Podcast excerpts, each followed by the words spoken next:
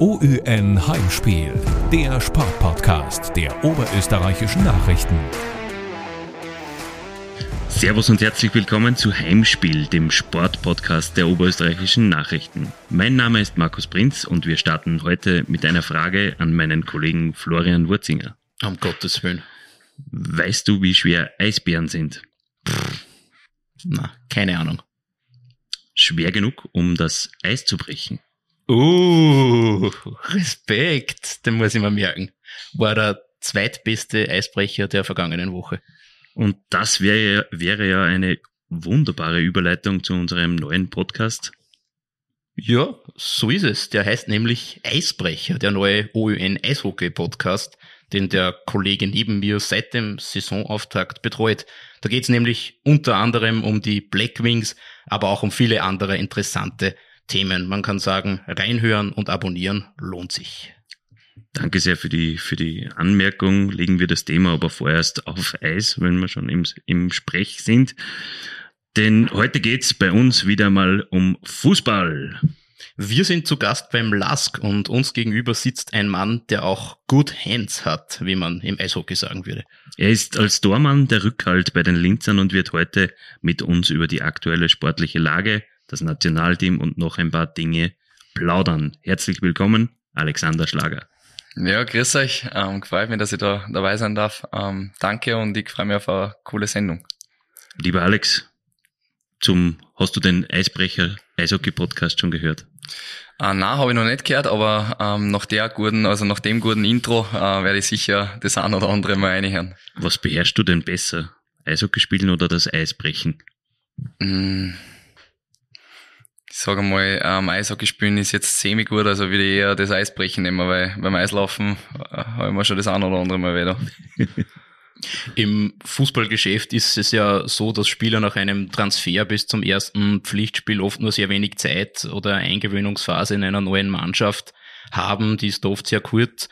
Wie macht ihr das beim LASK, wenn ein neuer Spieler zu euch kommt? Wie bricht man da am besten das Eis?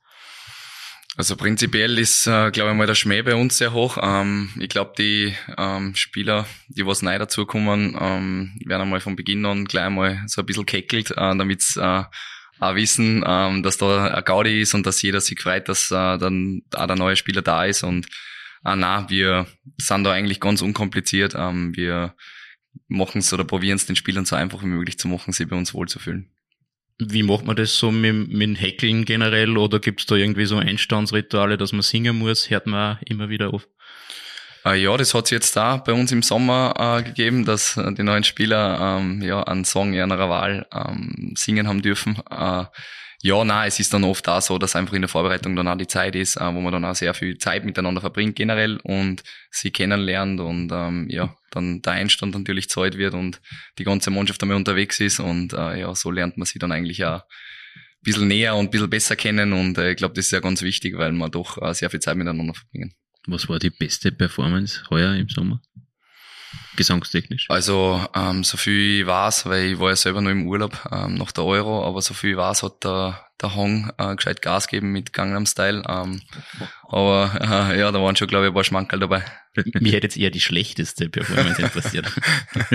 die kann ich nicht sagen. okay. Stichwort neu dabei sein. Wie war das damals bei dir im Nationalteam? Wie war deine erste Begegnung mit einem David Alaba oder einem Marco Arnautovic? Also ich muss ehrlich sagen, äh, wo ich damals, weil ist jetzt eh schon mittlerweile äh, fast zwei Jahre her, ähm, den Anruf gekriegt habe, ähm, war ich gerade ähm, im Schwimmbad und ähm, ich war echt äh, auf, aufbraust, also ich habe es gar nicht glauben können und ähm, ja, dann war Wochen später, ist dann ins Steam Game gegangen und äh, dann noch natürlich die ganzen Spieler zu sehen, äh, die man normalerweise nur im Fernsehen in der Champions League anschaut, ähm, hat schon, hat schon viel Flair, also ist schon richtig cool. Äh, ich war dann, glaube ich, auch die erste Wochen schon relativ angespannt dort, weil ich einfach ähm, das alles aufsaugen wollte und ähm, ja, mittlerweile, glaube ich, ähm, verstehen wir uns alle sehr gut miteinander und ist jedes Mal wieder eine coole Geschichte, wenn ich da dabei sein darf. Mhm. Bevor wir über das Nationalteam sprechen, möchten wir uns aber noch dem LASK widmen. Ihr liegt in der Bundesliga aktuell auf Platz 11 und habt seit Juli in der Liga nicht mehr gewonnen. Warum läuft's aktuell nicht so nach Wunsch?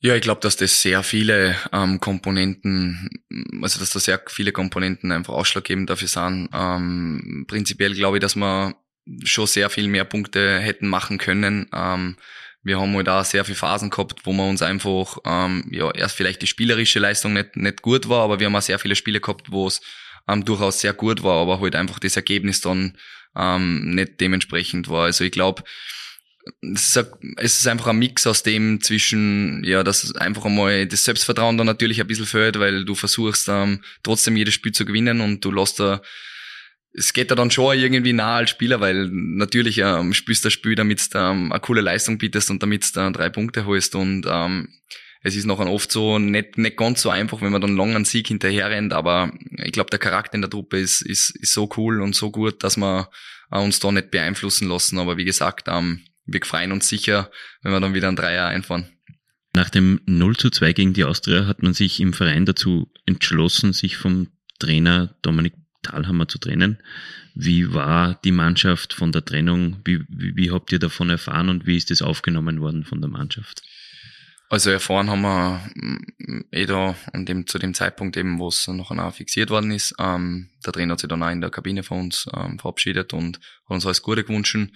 Ähm, natürlich ist man als Spieler dann auch immer ein bisschen geschockt, weil es ja trotzdem auch irgendwie ähm, an nahe geht, weil man auch sehr viel Zeit mit demjenigen verbracht hat, weil der auch immer der war, der war uns täglich probiert hat zu motivieren, der täglich mit uns am Platz gestanden ist, der uns immer versucht hat, Inputs zu geben. Ähm, Im Endeffekt ist das leider der, der unschöne Part, sage ich mal, von dem, von dem Ganzen. Ähm, aber der Verein hat das als notwendig gesehen und äh, ich glaube, die letzten Wochen waren auch jetzt nicht äh, sehr erfolgreich. Von dem her ähm, kann man das sicher irgendwo auf irgendeine Art und Weise vielleicht nachvollziehen. Ähm, aber wie gesagt, es ist nie ein schöner Part und, und als Spieler versucht man dann einfach ähm, trotzdem weiter Gas zu geben und von dem Moment halt dann die neue Challenge zu nehmen, die halt dann da ist. Und äh, ich glaube, das zeichnet dann auch letztendlich ähm, gute Spieler oder gute Mannschaft aus, dass man halt mit solchen Rückschlägen oder, oder sage ich mal, Niederlagen dann auch umgehen muss und umgehen ähm, kann. Und äh, ich glaube, ähm, wir sind da echt jetzt mittlerweile wieder auf einem guten Weg, der was mir auch sehr positiv stimmt für das. Dein Kollege Peter Michol hat nach den zuletzt schwachen Ergebnissen die Mannschaft kritisiert. Auch von dir weiß man, dass du immer sehr selbstkritisch bist. Wie würdest du deine bisherige Saison bewerten? Ähm, also ich tue das eigentlich relativ ungern, dass ich öffentlich meine eigene Leistung bewerte, weil ähm, ich sage, für mich jetzt eigentlich immer nur darum, wie, wie performen wir als Team und wie, wie funktionieren wir als Mannschaft. Wenn ich mir jetzt ähm, die Saison hernehme, dann glaube ich, dass wir ja gute Vorbereitung gespielt haben, ähm, wo wir uns schon ein sehr, sehr gutes Selbstvertrauen geholt haben ähm, natürlich dann, sage ich mal, mit dem Auswärtsspiel in Alltag ähm, dann eigentlich einmal relativ gut eingestartet sind in die Bundesliga-Saison mit, mit, mit drei Punkte und ähm, was dann halt für uns ganz wichtig war, und das sage ich auch, glaube ich, war, dass wir sehr gute Performance auch in die Quali-Runden ähm, abgeben haben ähm, fürs, fürs Internationale.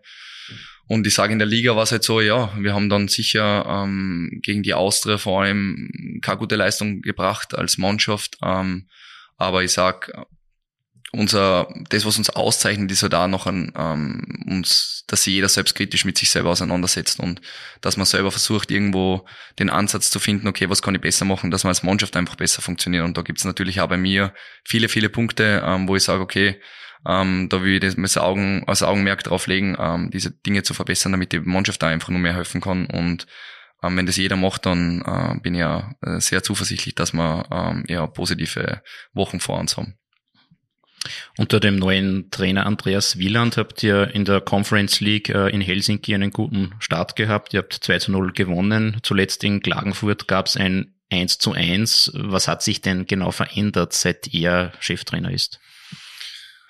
Also prinzipiell ist einfach mal so, dass das Spiel wieder unkompliziert und, und, und einfach gehalten wird, ähm, dass ähm, ja, wir einfach eine sehr, sehr hohe Intensität wieder haben wollen, dass wir den Gegner permanent unter Druck setzen wollen, dass wir den Gegner permanent stören wollen und so früh wie möglich äh, Druck ausüben wollen und ähm, dann nach Ballgewinn halt ähm, auch so schnell wie möglich ähm, versuchen, Torchancen zu kreieren und ähm, diese Ziel, also diese Zielgeradigkeit und diese ähm, ja, Einfachheit in unserem Spiel wieder zurückgewinnen. Äh, und ähm, ich glaube, dass das so die, die größten Ansatzpunkte sind, dass da jeder, ähm, egal, unabhängig von dem, wie das Ergebnis ist, sondern einfach, dass jeder ähm, zu 100 Prozent ähm, an seine Leistungsgrenze geht. Und ich glaube, dass das äh, sicher der Weg ist, ähm, der was noch letztendlich auch darin zurückführt, dass äh, jeder sich wieder mit Selbstvertrauen und dass man mit Erfolgserlebnissen wieder ähm, ja, in einen positiven Flow reinkommen. In der Liga, das haben wir schon besprochen, läuft's noch nicht ganz so rund. Im Europacup eigentlich alles nach Plan. Was traust du denn der Mannschaft heuer in der Conference League zu? Also ich sage, es ist, wir sind jetzt sehr gut reingestartet. Also ich finde, wie vorher schon gesagt, dass wir, glaube ich, generell eine sehr gute Figur international abgeben haben bisher in der Saison. Ähm, es stimmt natürlich sehr positiv, weil ich glaube, dass wir ähm, in der Gruppe durchaus das Zeug haben, weiterzukommen. Ähm, aber es ist halt auch ein Entwicklungsschritt. Ähm, wir müssen halt auch versuchen, ähm, trotzdem mal in der Liga ähm, gut zu punkten und maximale Leistung abzurufen. Und ähm, deswegen wird's, wird, werden sicher spannende und herausfordernde Wochen für uns werden. Aber ähm, ich sehe es durchaus sehr positiv, dass wir, dass wir da international äh, wieder eine coole Rolle spielen können. Siehst du den Europacup, die Teilnahme am Europacup als Bonus und die Liga als Pflicht oder, oder, oder ist es vielleicht umgekehrt manchmal vor großen Spielen? Mm, na, also ich sehe eigentlich, die Liga ist eigentlich das tägliche Brot. Also die Liga ist eigentlich das, was uns das überhaupt ermöglicht, dass wir internationalen Fußball spielen können und dürfen. Und ähm, jedes internationale Spiel während der Wochen ist ein Bonusspiel, weil ich sag, ähm, diese Zusatzbelastung, wie es oder diese Dreifach- oder Zweifachbelastung, wie sie Leute nennen, so sehe ich es überhaupt nicht, weil ganz im Gegenteil, es sind super Erfahrungen, ähm, die man im internationalen Fußball trifft, also auf die man trifft im internationalen Fußball. Und ich glaube, dass für jeden Spieler was Besonderes ist und man erkennt ja auch, was die letzten Jahre ähm, dadurch für Flows entstanden sind, was für Selbstvertrauen bei den Spielern entstanden sind, wie sie Spieler entwickelt haben und ähm, deswegen ist sehr wichtig, diese eine gute Balance zu finden als Mannschaft. Ähm, das was definitiv nicht leicht ist, weil es ein sehr langer, ein sehr langer Sommer, Herbst ist ähm, bis zur Winterpause. Aber ähm, ich sag, wenn da jeder, wenn das jeder so sieht, dann äh, bin ich sehr positiv, dass dass wir uns da als Mannschaft da richtig gut entwickeln werden. Werfen wir einen Blick zurück. Du bist seit 2017 beim LASK, hast dich in deinem ersten Jahr noch hinter Pavao Perwan anstellen müssen. Jetzt ist es bei einem Feldspieler, der äh, nicht erste Wahl ist, so, dass er trotzdem hin und wieder seine Einsätze bekommt. Bei einem Torhüter kann es dann sein, dass er eigentlich die ganze Saison äh, mehr oder weniger nicht die Chance bekommt. Wie bitter ist das für das Selbstvertrauen eines Tormanns, wenn man gar nicht zum Zug kommt?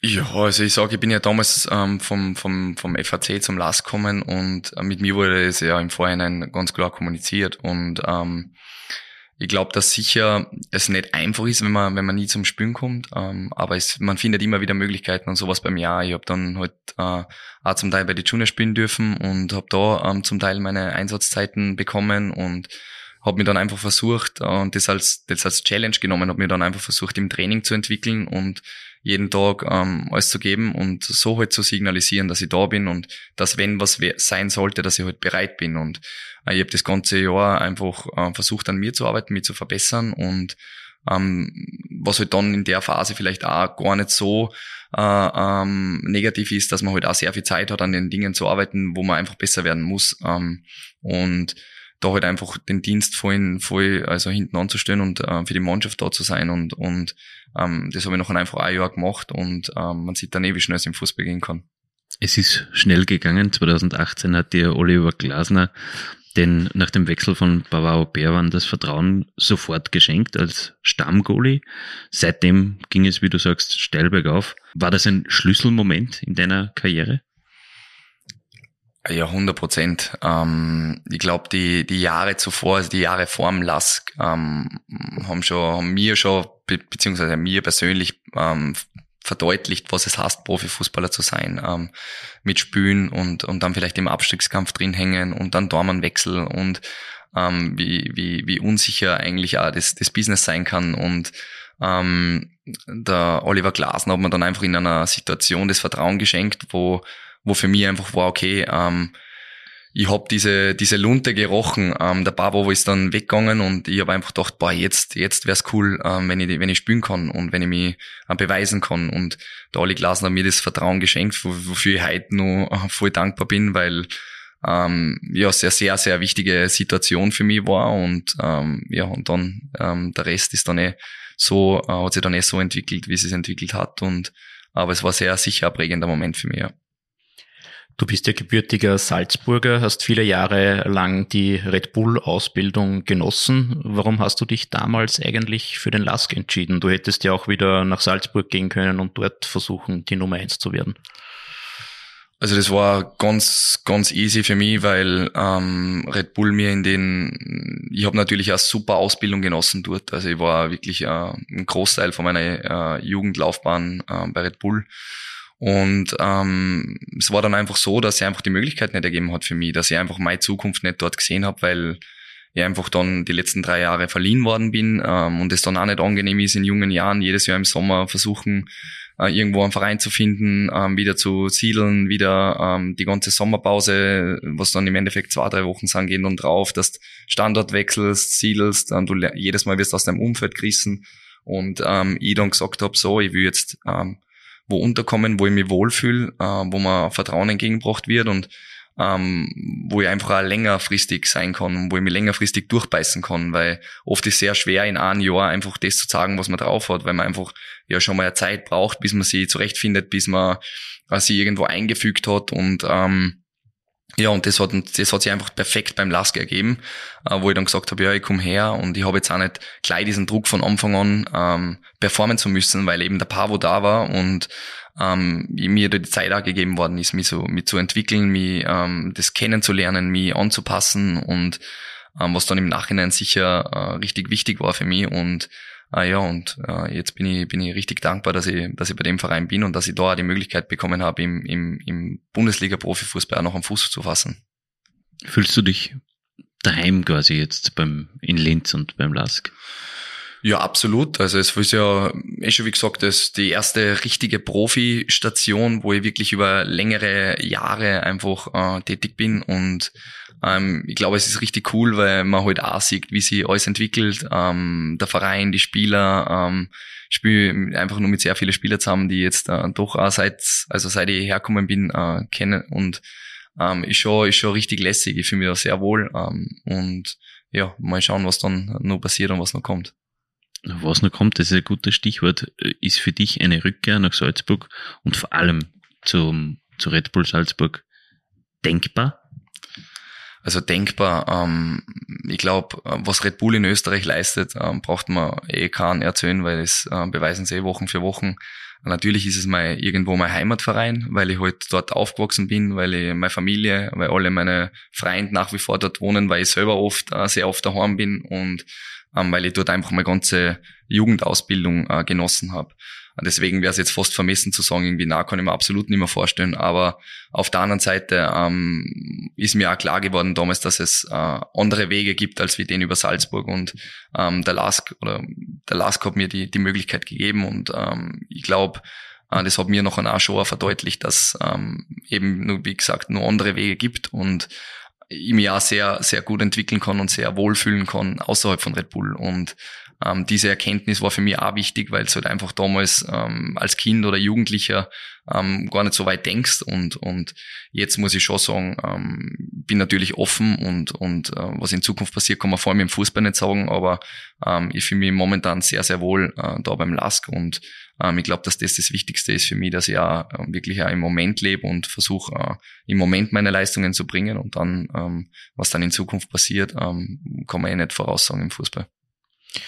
Die Entscheidung für den Lask war rückblickend natürlich sicher nicht die schlechteste. Ähm, hat es im Lauf der Jahre einen Moment gegeben, bei dem du heute noch Gänsehaut hast, wenn du daran denkst? Gibt es da irgendeinen speziellen Moment? Also ich, mir fallen natürlich äh, Momente ein, wenn ich hernehme, dieses erste ähm, Europa League, äh, also Quali-Spiel äh, in Istanbul gegen Besiktas, wo wo ich mir gedacht habe, puh, es ist alles, also wie wenn ich im falschen Film war und ähm, dann das Nationalteam-Debüt, was, was noch an, im Happelstadion stehst und das Stadion ist voll und da denkst, boah, ich spiele einfach für die Nationalmannschaft und ähm, genauso auch dieses äh, Champions League Playoff in Lask, wo du mit deinen Teamkollegen, die du, die du schon so lange kennst, ähm, dann plötzlich die Champions League Hymne hörst vor dem Spiel. Also das sind alles Momente, wo ich jetzt noch ganz laut krieg, äh, wenn ich drüber nachdenke. Ähm, und ja, was ich wofür ich sicher arbeite, dass das in, in Zukunft nur mehr eintrifft. Also weil ich auch hungrig bin nach diese, nach diese Situationen, dass die möglichst oft wiederkommen. Und äh, ja, ich glaube, dass das auch letztendlich auch dann das ist, was die tägliche Motivation, den täglichen Ansporn gibt. Was war der schönste Moment deiner Karriere? Der schönste Moment in meiner Karriere war, hm, eine gute Frage.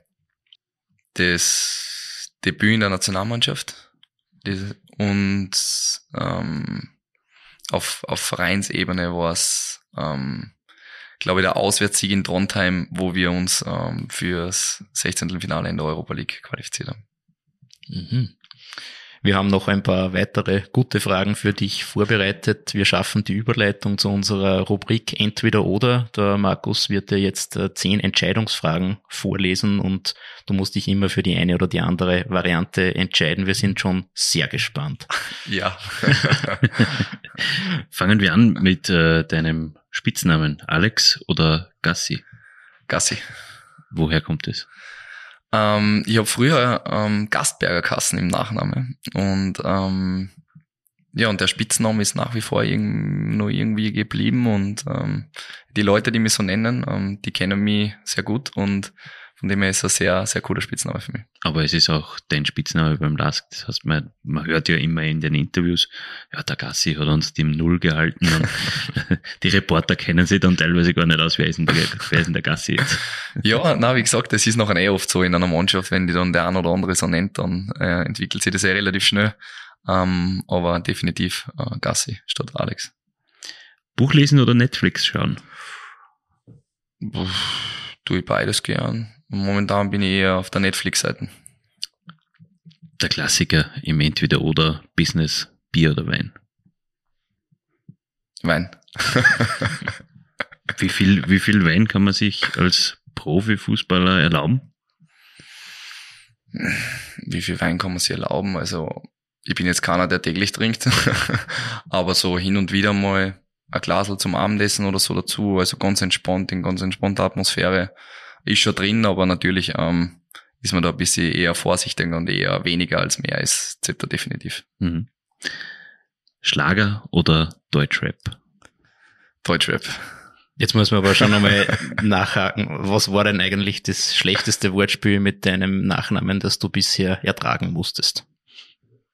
Also ich habe schon alles gehört. Ich habe schon gehört, ähm, also vom Spitznamen angefangen habe ich schon mit Hund Gasse gehen oder so irgendwas, dann ähm, ja, mit Schlager haben sie mir auch schon, zuerst einmal am Anfang haben immer alle geglaubt, dass ich vom Xaver der Bruder bin. Mhm. Ähm, das hat man dann auch mal allen erklären müssen, dass das nicht so ist.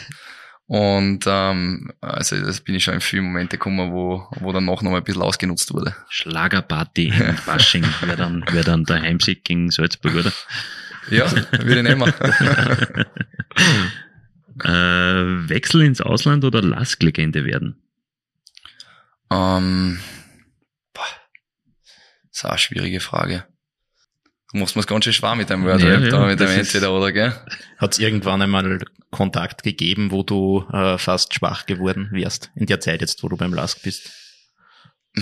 Naja, bei seinen Leistungen hat es das irgendwann einmal nicht gegeben. Na, also es hat, es hat schon gegeben, wo man dann schon natürlich auch mal nachdenkt oder mal nachdenken anfängt. Ähm, aber letztendlich war noch nichts so dabei, wo ich gesagt habe, es lohnt sich für das, das aufzugeben, was ich da hab an dem Club. Und wir haben in letzter Zeit ja immer, oder in den letzten Jahren immer wieder ähm, ja gesagt, dass ich dem Verein sehr dankbar bin und äh, dem Verein das Vertrauen, was sie mir entgegengebracht haben, einfach zu, zurückgeben will. Ähm, und daher ist äh, die Frage für mich ganz schwer zu beantworten.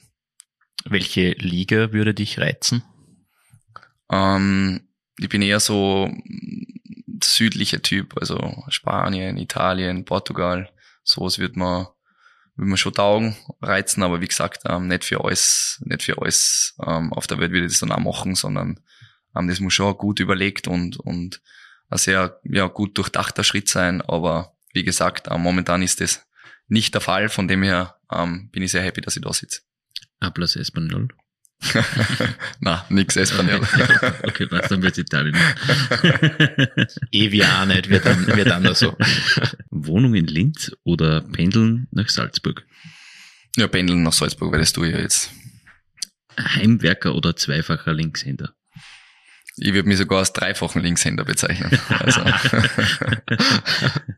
also, also da muss man jetzt nachfragen. Wie, wie, was bringt dich zu dieser Annahme? Also, dass ich zum Teil nicht einmal einen Nagel in die Wand schlagen kann und ein Bild aufhängen kann, also das macht mich schon nachdenklich. Also ich bin zwar sehr engagiert und ich bin auch ein Mensch, der wirklich ähm, ja die Dinge auch gern macht, aber ich kann es halt nicht. Also ich habe halt da lieber noch an meinen Papa zur Hilfe, wo ich weiß, ähm, wenn, wenn er den Kosten aufsteht, kann ich die Tür aufmachen, ohne dass ich Angst haben muss, dass alles zusammenfällt. Von dem her ähm, definitiv. Old Trafford oder Tottenham Hotspur Stadium? Du hast ja in beiden schon so, gespielt.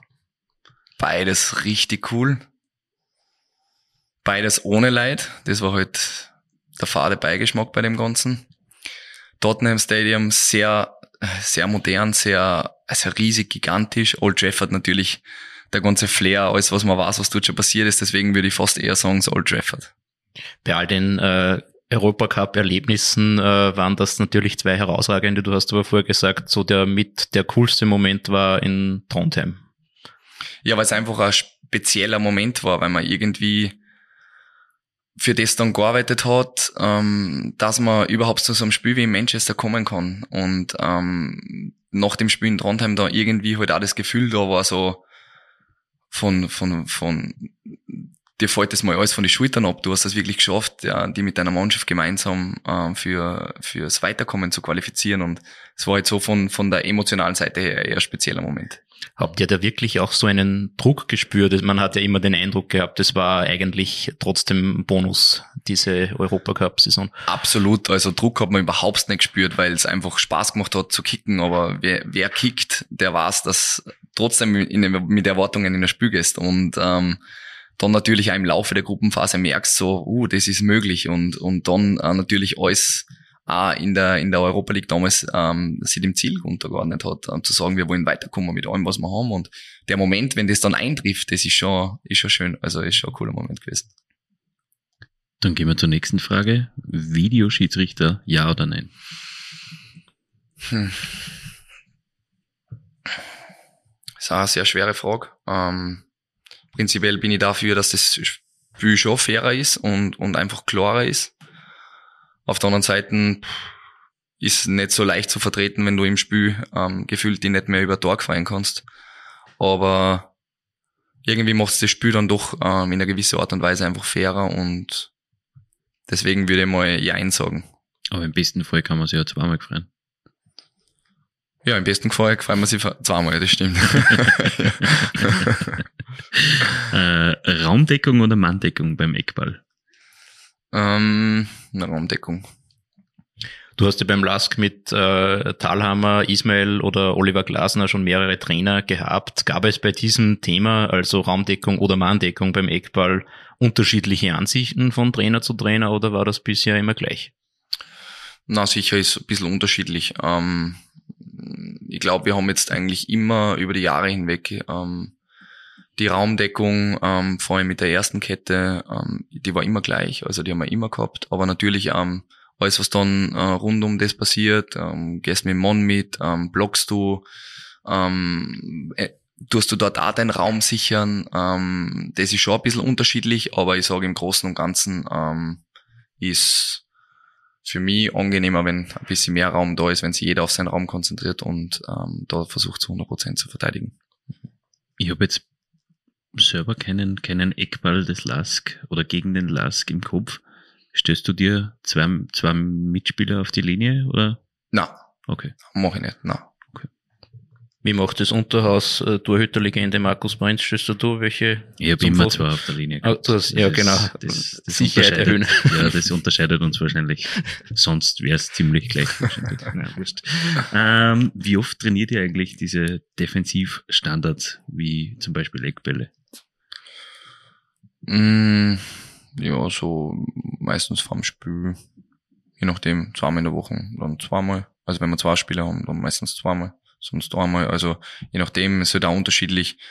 Ähm, manche Spieler stehen sich halt nach dem Training noch hin und schießen äh, Standardsituationen äh, offensiv und defensiv kommt es eh sehr, sehr viel drauf an, ähm, einfach im Spiel den Willen zu haben, den Ball zu attackieren, äh, sein eigenes Duell zu gewinnen, äh, irgendwo in der Luft und ähm, da geht man dann eigentlich nur so die Positionierungen durch und äh, von dem her ähm, ist das jetzt gar nicht so häufig.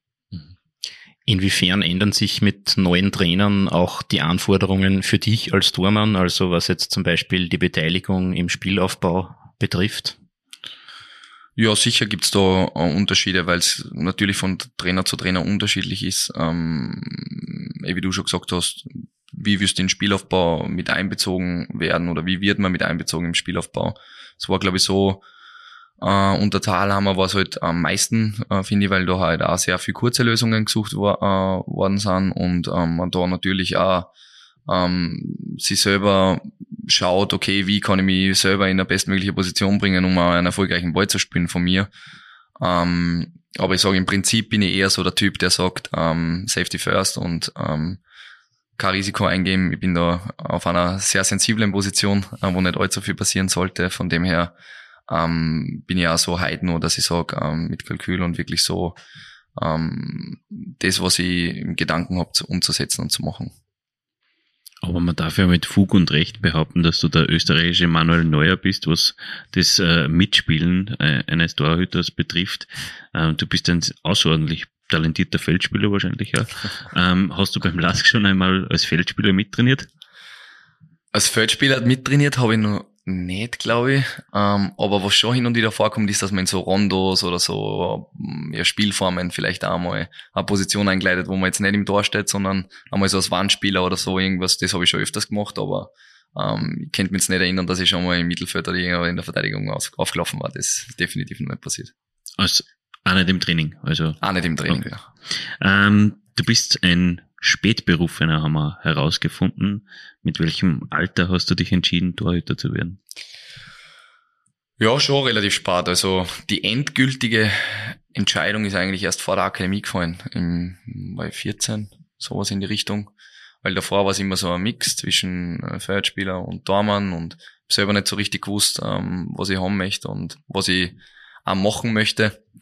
Und äh, ja, habe dann zum Glück damals äh, Trainer gehabt, die ähm, äh, zu Herzen gelegt haben, dass das da ähm, wahrscheinlich die bessere Option für mich ist und nach äh, viel Überlegungen und, und auch viel Gedanken und dachte, ja, wahrscheinlich geht es irgendwann läuferisch bei mir nicht mehr aus, von dem her ähm, ist das da eigentlich eher eine gute Position, die mir, die mir auch Spaß macht und äh, wo ich mir vorstellen kann, äh, ja, weiterzumachen.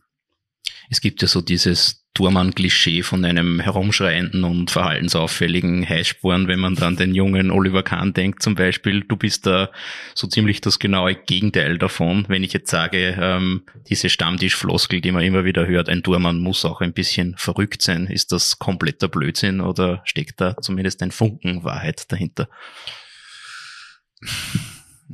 Also ich sag, ein bisschen verrückt muss man schon sein, weil man haut sich ja im Endeffekt mit die Hände oder mit dem Kopf durch, wo andere mit dem Fuß hintreten. Ähm, von dem her, glaube ich, muss man schon ein bisschen, ein bisschen anders ticken. Ähm, vor allem auch in die Richtung, dass du sagst, okay, ähm, da kommt halt der Ball mit, weiß ich nicht, 80, 100 kmh und du schmeißt ihn da irgendwie rein und versuchst mit irgendeinem Körperteil den Ball ähm, zu halten. Ähm, ich glaube, dass das jetzt nicht so viele machen würden. Ähm, deswegen bewahrheitet sie sich schon in irgendeinem kleinen Part oder irgendein, zu irgendeinem kleinen Funken. Aber ich sag Großen und Ganzen äh, glaube ich, dass ich relativ normal bin. Glaube ja. Einen gesunden Klopfer. ja, genau so ist es. Ja, einen gesunden Klopfer. Genau. Hast du irgendein ähm, verrücktes Ritual? Man sagt ja über Torhüter auch, dass es äh, sehr abergläubische Menschen seien. Hast du irgendein Ritual vor dem Match? Hm, na, eigentlich gar nicht, weil. Rechter Schuh zuerst anziehen, oder? Na, ist, also das ist, glaube ich, wie bei jedem normalen Menschen auch. Also meistens, glaube ich, ich, ich weiß gar nicht, weil wenn ich drüber nachdenke, dann fällt mir jetzt nichts ein, weil ich eigentlich nicht so der, der abergläubische Mensch bin ähm, und jetzt auch nichts irgendwie abhängig machen möchte von Dingen, die äh, was zum Teil dann vielleicht nicht mal selber richtig beeinflussen kannst, weil vielleicht irgendwann einmal die Gegebenheiten anders sind oder so. Ähm, von dem her glaube ich, ist wie bei jedem normalen Menschen. Ich glaube, meistens ziehe ich mal einen linken Socken zuerst an, aber ich weiß jetzt nicht, ob das als Ritual ähm, durchgeht. Ähm, von dem her bin ich da eigentlich relativ entspannt, was das betrifft. Wenn du das glaubst, zählt es nicht als Ritual. Wenn du es wüsstest, dann wäre es ein Ritual. ja, dann habe ich definitiv ganz. Du hast ja vorher gesagt, du bist auf einer ziemlich sensiblen Position. Ein Fehler von dir hat meistens unmittelbare Konsequenzen. Ist der Tormannjob eine größere mentale Belastung wie die eines Mittelfeldspielers zum Beispiel? Ich kann jetzt nicht sagen, ob es eine größere mentale Belastung wäre, als wie das von einem Mittelfeldspieler oder von einem Feldspieler, weil ich selber nicht auf der Position spiele und ich glaube, dass jede Position irgendwie ah, die mentale Herausforderung mitbringt. Ähm, unser Job ist halt, oder, oder mein Job ist halt schon, ähm, schon eine mentale Herausforderung, weil es halt oft auch keine einfachen Situationen gibt und du trotzdem äh, große Verantwortung trägst und ähm, trotzdem versuchen musst, die über 90 Minuten zu konzentrieren, auch wenn es vielleicht einmal ein Spiel hast, wo fast gar nichts auf der Tor kommt oder manchmal hast Spiele, da kommt sehr viel auf der Tor und du machst deinen Job super und dann rutscht da ein Ball durch oder passiert auch eine blöde Situation und ähm, dann wirst du auch angestempelt. Von dem her ähm, ist es schon eine sehr sensible Position, wo man definitiv ähm, ja schon irgendwie auch mental hart sein muss und, und äh, eine harte Schale braucht, aber ähm, ich sage, es gehört dazu. Es ist wie, wie, wie in jedem, wie in jedem Leben, wie bei jedem Menschen, ähm, gibt es da auch Up and Downs und ähm, das Wichtigste ist, dass man da einfach ähm, komplett seiner Linie treu bleibt und sich nicht verunsichern lässt und dann einfach ähm, seinen Weg probiert weiterzugehen, daran arbeitet, dass das eben nimmer passiert oder dass Situationen öfters passieren, äh, wenn man Dinge äh, sehr gut macht in einem Spiel, dass man dann einfach versucht, an diesen Dingen zu arbeiten und einfach auch mit Selbstvertrauen und, und äh, ja, mit einer Confidence auftritt und dann ähm, glaube ich, dass das, äh, ja, das ist so, glaube ich, schon ein, großes Grundprinzip auf der Daumenposition. Wie unangenehm ist es eigentlich, vor einem fremden Fanblock zu stehen und die Fans des Gegners im Hintergrund hinter einem zu haben, mit, äh, mit den Schlachtgesängen, mit äh, vielleicht irgendwelchen Wurfgegenständen oder mit Bierbechern. Ähm, wie unangenehm ist es? Also unangenehm finde ich es jetzt nicht, weil irgendwie macht es ja eine coole Stadionatmosphäre auch irgendwo aus und äh, ich meine, natürlich spielt man gern trotzdem vor seine eigenen Fans im, im Rücken, weil ähm, weil es einfach ja sehr viel positiven Zuruf gibt. Ähm, während einem Spiel nimmt man jetzt eigentlich eh nicht so viel wahr, weil man trotzdem auch irgendwo äh, versucht oder sehr konzentriert ist und versucht einfach äh, Dinge auszublenden, die von außerhalb sind. Aber ähm, ich finde das jetzt nicht tragisch. Also wenn ich jetzt ähm, vor einem gegnerischen Fanblock stehe, dann natürlich äh, erwischt ihr mal das eine oder andere ähm, Teil oder wirst du mal beschimpft oder so, aber pff, im Großen und Ganzen ähm, ist das jetzt keine große Dramatik für mich. Schön auf jeden Fall, dass die Fans wieder da sind. Wie groß ist denn Ihr Einfluss wirklich? Ist das so viel anders wie bei Geisterspielen? Es ist, also für mich persönlich ist äh, 100% Unterschied, weil ähm, wenn du in ein Stadion gehst, wo viele Leute sind und du einfach eine coole Atmosphäre hast äh, mit deinen eigenen Fans, ähm, dann fühlt man sich einfach auch ganz anders. Dann hast du auch diesen, diesen Adrenalinkick und es ist einfach, er ist einfach wie, es sind trotzdem zwei verschiedene Paar Schuhe irgendwie, weil ähm, ich nehme jetzt da jetzt zum Beispiel diese Saison die Spiele her, ähm, die Heimspiele, es ist jedes Mal, jedes Mal geil einfach, wenn du ins Stadion reingehst und, und alle singen und alle klatschen und alle freuen sich und alle rufen zu und ähm, ich finde, das macht halt auch irgendwo den Fußball aus und äh, das möchte ich auf keinen Fall missen. Bei welchem Spiel hast du die Fans am schmerzlichsten vermisst? War es das Spiel gegen Manchester United, das Heimspiel? Also ich habe es eigentlich bei jedem, bei jedem Spiel, wo ein Leerstadion oder wo, wo man in ein Leerstadion eingegangen ist, habe ich es hab ich's vermisst, weil es jedes Mal wieder äh, keine richtig angenehme Situation war, mit der ich mich jetzt anfreunden wollte, weil es finde ich einfach nicht ähm, für, zum Fußball gehört. In der Situation war es einfach wichtig ähm, für die für das Grund der Öffentlichkeit zum Schutz ähm, von, von den Leuten gegenseitig. Ähm, das ist das ist man sich bewusst als Profifußballer, aber ähm, im Prinzip macht's äh, Kicken dann richtig Spaß, wenn trotzdem Stadion voll ist.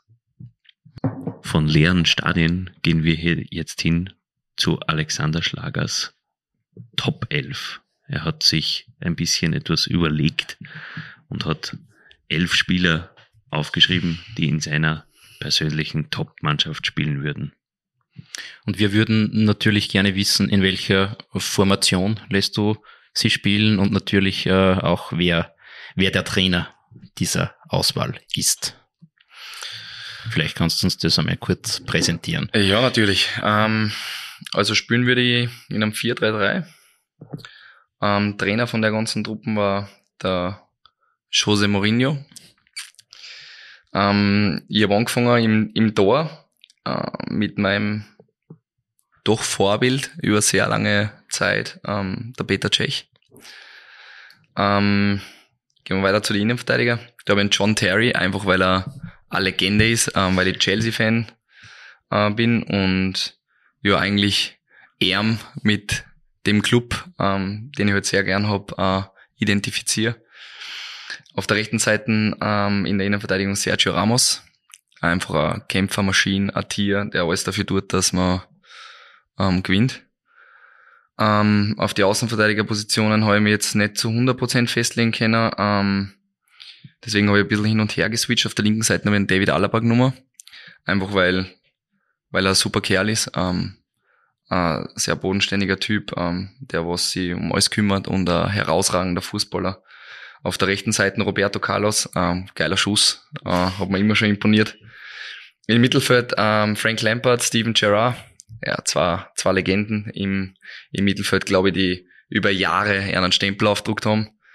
Ähm, dann Diego Maradona, muss man, glaube ich, erwähnen, in der Traumelf, äh, glaube ich, im Fußball komplett äh, revolutioniert. Ähm, auf der linken Seite vorne ein Goigi, weil ich ähm, den jetzt schon sehr lang kenne, äh, so sehr gern hab, äh, ein super Freund von mir geworden ist, ähm, äh, irrsinnig cooler Typ ist, ähm, sich super entwickelt im Fußball und ähm, deswegen auf jeden Fall da dabei.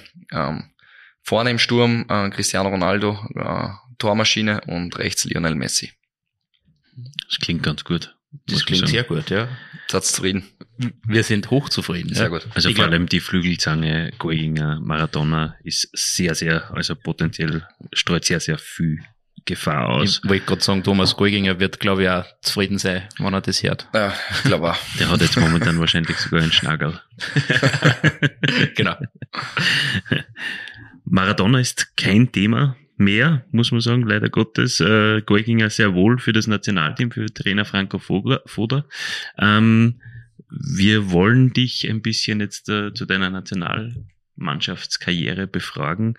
Ähm, wie war denn dieser Moment? Du hast ihn vorher ganz kurz beschrieben, als du im Freibad warst und vom Teamchef angerufen worden bist und zum ersten Mal fürs Nationalteam einberufen wurdest. Ja, es war ähm, ein richtig, richtig cooler Moment. Ähm, der, was man halt dann auch irgendwie verdeutlicht hat, wie schnell das im Fußball eigentlich wirklich gehen kann. Und ähm, ja, es ist kaum eigentlich gar nicht in Worte zu fassen, weil es irgendwie in dem Moment einfach so surreal war, dass ich mir selber gedacht habe, so pff, ich und äh, Nationalteam und ja, es war einfach äh, ein richtig schöner Moment, glaube ich, der, den ich sicher bis an mein Lebensende in meinem Kopf gespeichert habe. Ähm, von dem her ähm, sehr, sehr froh und sehr, sehr stolz, dass ich das ähm, erlebt habe oder erlebt haben dürfen. Ja.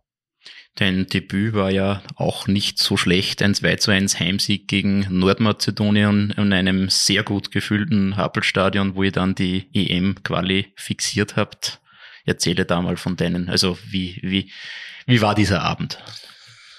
ja, so richtig glauben haben wir es eigentlich eh erst im Nachhinein kennen. Also ähm, ja, natürlich. Als ich erfahren habe, dass ich spiele, ähm, war natürlich eine, Anspannung da, eine Nervosität da, aber ich habe mich eigentlich so gefreut auf das Spiel, weil es erstens mal äh, so, so eine wichtige Partie war, ähm, wo es um die Europameisterschaftsteilnahme gegangen ist, wo wir es fixiert haben. Äh, und ja, für mich irgendwie einfach nur mal das so im Kopf war, so zu sagen, okay, ich fokussiere mich auf das, was ich, was ich ähm, machen möchte im Spiel und, und wie der Mannschaft helfen möchte und äh, für mich selber. Und erst eigentlich so nach dem Nationalteam-Spiel oder nach dem Lehrgang, wo ich dann wieder daheim war und mir dann äh, meine Familie die ganzen Videos zeigt und keine Ahnung was und dann mal erst das irgendwie so alles ein bisschen aufsaugt und wahrnimmt und man denkt, boah, es war schon eine richtig coole Atmosphäre und ähm, ich habe das da im Spiel gar nicht so gar nicht so richtig mitgekriegt, weil ich irgendwie so ja, da war ich so in einem in einem Tunnel oder so in einem in einem Flow oder so irgendwie in, einem, in einer Konzentration drin, wo ich das gar nicht so checkt hab. Und äh, ja, war im Nachhinein ähm, nach wie vor einer der der besten Momente für mich bisher. Aktuell hast du die Rolle des äh, Zweier-Torhüters. Ähm, hast du das Gefühl, dass es als Spieler der Bundesliga vielleicht ein bisschen schwerer ist, äh, ins Nationalteam erstens zu kommen und zweitens ähm, den Stellenwert der eigenen heimischen Bundesliga, dass der vielleicht beim, beim Teamchef ein bisschen zu gering ist? Hm, also dieses Gefühl, das habe ich jetzt nicht. Also, weil ich muss ja auch sagen, ich war ja auch in der Position, wo ich gespielt habe, äh, trotzdem, dass ich jetzt in der, unter Anführungsstrichen nur in der Bundesliga spiele. Ähm, natürlich ist die Qualität ähm, im, im Nationalteam sehr hoch, dass du hast sehr viele Legionäre, du hast sehr viele, die ähm, in, in Top 5 Ligen spielen ja, auf der Welt. Aber ähm, ich sag, dieses Gefühl habe ich nicht, sondern ähm, es ist eher mehr so, dass ich einfach von Anfang an immer so gedacht habe, ähm, ich bin da dabei und, und das ist mal das, was, was wichtig ist und ähm, ich hau mich dort rein und ich gebe dort Gas, in welcher Rolle das auch noch immer ist äh, letztendlich und ähm, ob es dann spürst oder ob es dann nicht spürst. Natürlich jeder, der was dorthin kommt, äh, glaube ich, und da spreche ich auch für mich, der, der mag spielen. Ich will auch spielen, wenn ich dorthin komme, aber ähm, ich sag, ich will jetzt nie so sein, dass ich jetzt sage, ich muss spielen oder so, sondern ganz im Gegenteil, ich möchte halt einfach ähm, mich dort reinhauen und mich dort zeigen und mir dort ähm, ja Gas geben und dann ähm, in welcher Rolle das auch immer ist, einfach das zu 100% leben, äh, wie ich bin und der Mannschaft helfen, ob ich das noch an, am Platz ist, ähm, ähm, so wie es schon war oder so wie es jetzt bei der Euro war oder jetzt da beim, beim letzten Lehrgang, ob das dann als unterstützende Hilfe ist und im Training und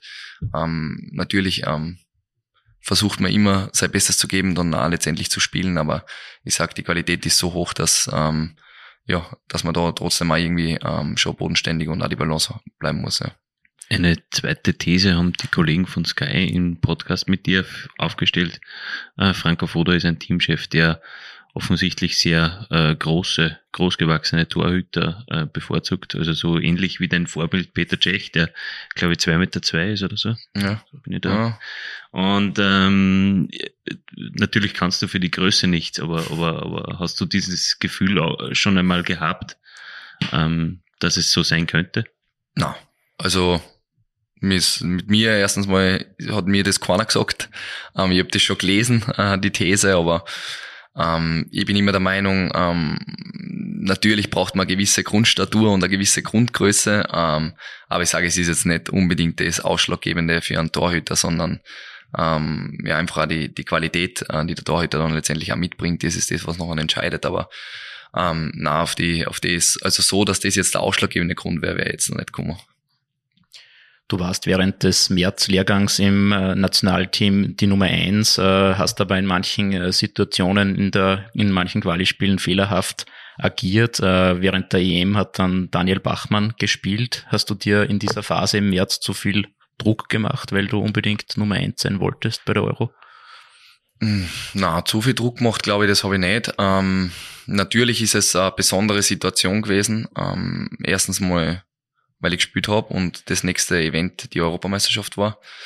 Ähm, zweitens, ähm, weil einfach äh, sehr viele oder sehr großer Teil der Mannschaft damals nicht da war bei dem Märzlehrgang. Ähm, das heißt, es waren die Bedingungen schon mal nicht äh, ganz so einfach. Ähm, und ja, natürlich dann letztendlich macht man sich selber auch irgendwo vielleicht dann einmal zu viel Gedanken, ähm, wo man vielleicht nicht muss.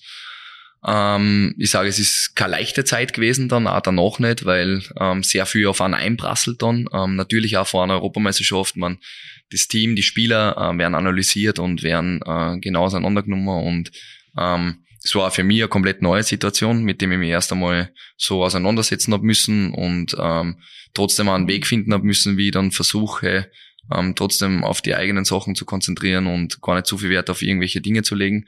Ähm, was ich ja ein Lerneffekt für mich. Und äh, ich sag, der Bachi ähm, hat es dann auch letztendlich in, im Sommer bei der Euro auch sehr ordentlich gemacht. Und ähm, ja, ist natürlich schade gewesen für mich, weil natürlich ähm, will man dann irgendwo auch spielen, wenn man im März äh, vorher die Spiele gemacht hat, aber ich war mir schon dessen bewusst, dass das jetzt nicht äh, das Gelbe von Mai war. Von dem her ähm, muss man sagen, hat's der Bachi dann sehr gut gemacht und ähm, ja, ich bin dann ähm, trotzdem so ein Typ, der ähm, sie reinhaut und, und Gas gibt und dann halt einfach die, die, die Challenge wieder annimmt und äh, im Endeffekt mehr kann ich nicht da und mir reinhauen und probiert zu beweisen und dann äh, stehen eh wieder die Entscheidungen. Man hat gehört, dass ihr Torleute bei der Euro sehr gut harmoniert habt. Wie schwierig ist es für einen, für einen äh, Torhüter, der das vom Verein aus äh, gewohnt ist, immer zu spielen? Ähm, wie schwer ist es dann, da zurückzustecken? Ja, natürlich ist, wie die Entscheidung mal gefallen ist, ist natürlich nicht leicht, weil ich glaube, jeder mit die Hoffnungen hinguckt, ähm, spielen zu wollen. Ich sag, ich war dann so, dass ich mir gedacht habe, okay, ähm, es ist so, ähm, die Entscheidung ist so und ähm, ich habe jetzt die Möglichkeit, mich über das, was nicht, zu beschweren oder keine Ahnung was oder was nicht, ähm, irgendwelche komischen Dinge dann zu tun oder so, aber das bin ich nicht. Und ähm, ich habe mir dann gedacht, das ist so ein cooles Event, so ein cooles, ähm, so eine coole Erfahrung, äh, für mich und, und für alle da. Und äh, ich will einfach alles dafür da, dass wir als Mannschaft so weit wie möglich kommen, dass wir so erfolgreich sein wie möglich, dass wir so coole Stimmung haben wie möglich und dass wir im Training einfach ähm, ja das, was die Spieler brauchen, halt auch bekommen. Und ähm, so habe ich das nachher einfach gesehen und, und habe nachher einfach versucht, den Dani äh, zu unterstützen, weil letztendlich sind wir ein Team und ähm, das ist in dem, bei so, einem, bei so einem großen Turnier oder generell in einer Mannschaft einfach das Wichtigste, dieser Teamgedanke und ähm, das, dem habe ich nachher einfach alles untergeordnet und, und einfach versucht, die Zeit zu genießen und ähm, ja, jeden, jeden in der Mannschaft und an Dani zu unterstützen, wo er mal Hilfe braucht. Inwiefern hast du denn von deinen Einberufungen ins Team profitiert? Ist da die spielerische oder die persönliche Weiterentwicklung größer? Ich sag sowohl als auch, weil mh, mm, natürlich ist ähm, das Spielerische, man, das ist so eine große Qualität in, in dem Team und, und das Training und, und die Spiele und ja einfach alles, was so rundherum passiert im sportlichen Bereich, ähm, natürlich ein, ein richtig cooles und richtig gutes Niveau ist. Ähm, und persönlich bringt es natürlich auch weiter, weil man einfach Erfahrungen macht auf einem unglaublich hohen Level und man dann einfach sieht, okay, ähm, wo braucht's was, wo muss ich mehr arbeiten, wo bin ich gut dabei ähm, und das einfach für sich selber mitnehmen kann. Und deswegen ist ähm, auf beiden Seiten einfach ja sehr, sehr coole Erfahrungen und sehr, sehr wichtige Erfahrungen auch für mich. Wie unterscheidet sich das Training vielleicht beim Nationalteam von jenem des LASK? Ja, es ist schon ein wesentlicher Unterschied, weil ähm, erstens mal im Nationalteam nicht sehr viel Zeit ist. Ähm, also vor allem so, wie es jetzt ist mit die, mit die drei Länderspiele in knapp äh, ja, sieben, acht, neun Tagen sowas. Ähm, einfach fast keine Zeit ist, weil die Spieler kommen ja alle von Spielen. Also du hast eigentlich im Endeffekt immer nur ein, maximal eineinhalb Trainings so, wo, wo eigentlich trainiert, richtig trainiert werden kann, ähm, weil dann spielst du eigentlich schon wieder und ähm, dann äh, einen Tag nach dem Spiel, wenn du jetzt nicht im Einsatz warst, natürlich ein Spielersatztraining, das nachher vielleicht auch ein bisschen schärfer ist äh, von, von der körperlichen Anstrengung her. Aber ich sage im Grunde genommen, ähm, ist beim, beim, beim, beim LASK, sage ich mal, eher so, dass man einfach mehr Zeit hat und, und dadurch halt auch die Woche strukturierter angehen kann. Ähm, und beim Nationalteam halt auch sehr viel der Faktor Regeneration und, und einfach ähm, ankommen, als äh, alle Speicher auffüllen, die man irgendwo in seinem Körper hat, weil es einfach eine sehr intensive Zeit ist. Mhm. Mit der WM-Teilnahme in Katar schaut es momentan nicht ganz so optimal aus. Wie kann denn die Wende aus deiner Sicht noch gelingen?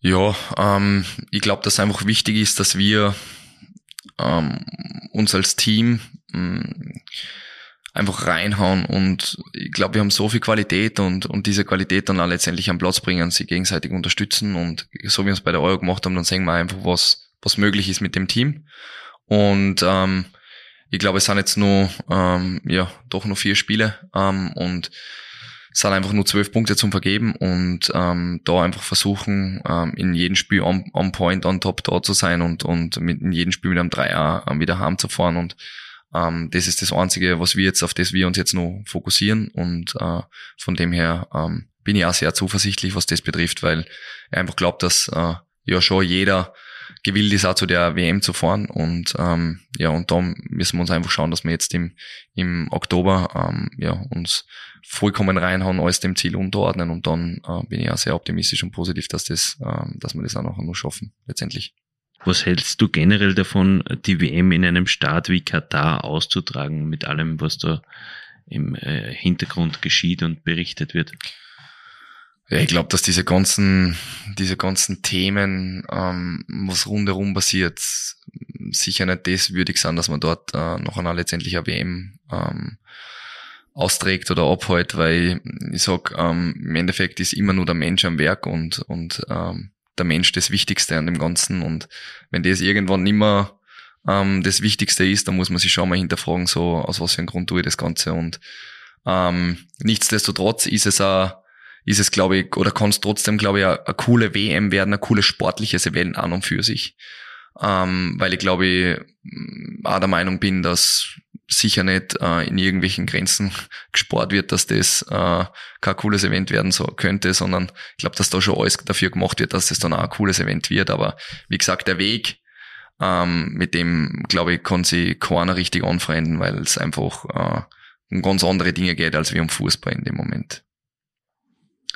Richtig anstrengen werden wir uns jetzt auch, dass wir von dir noch ein paar private Dinge oder privatere Dinge erfahren.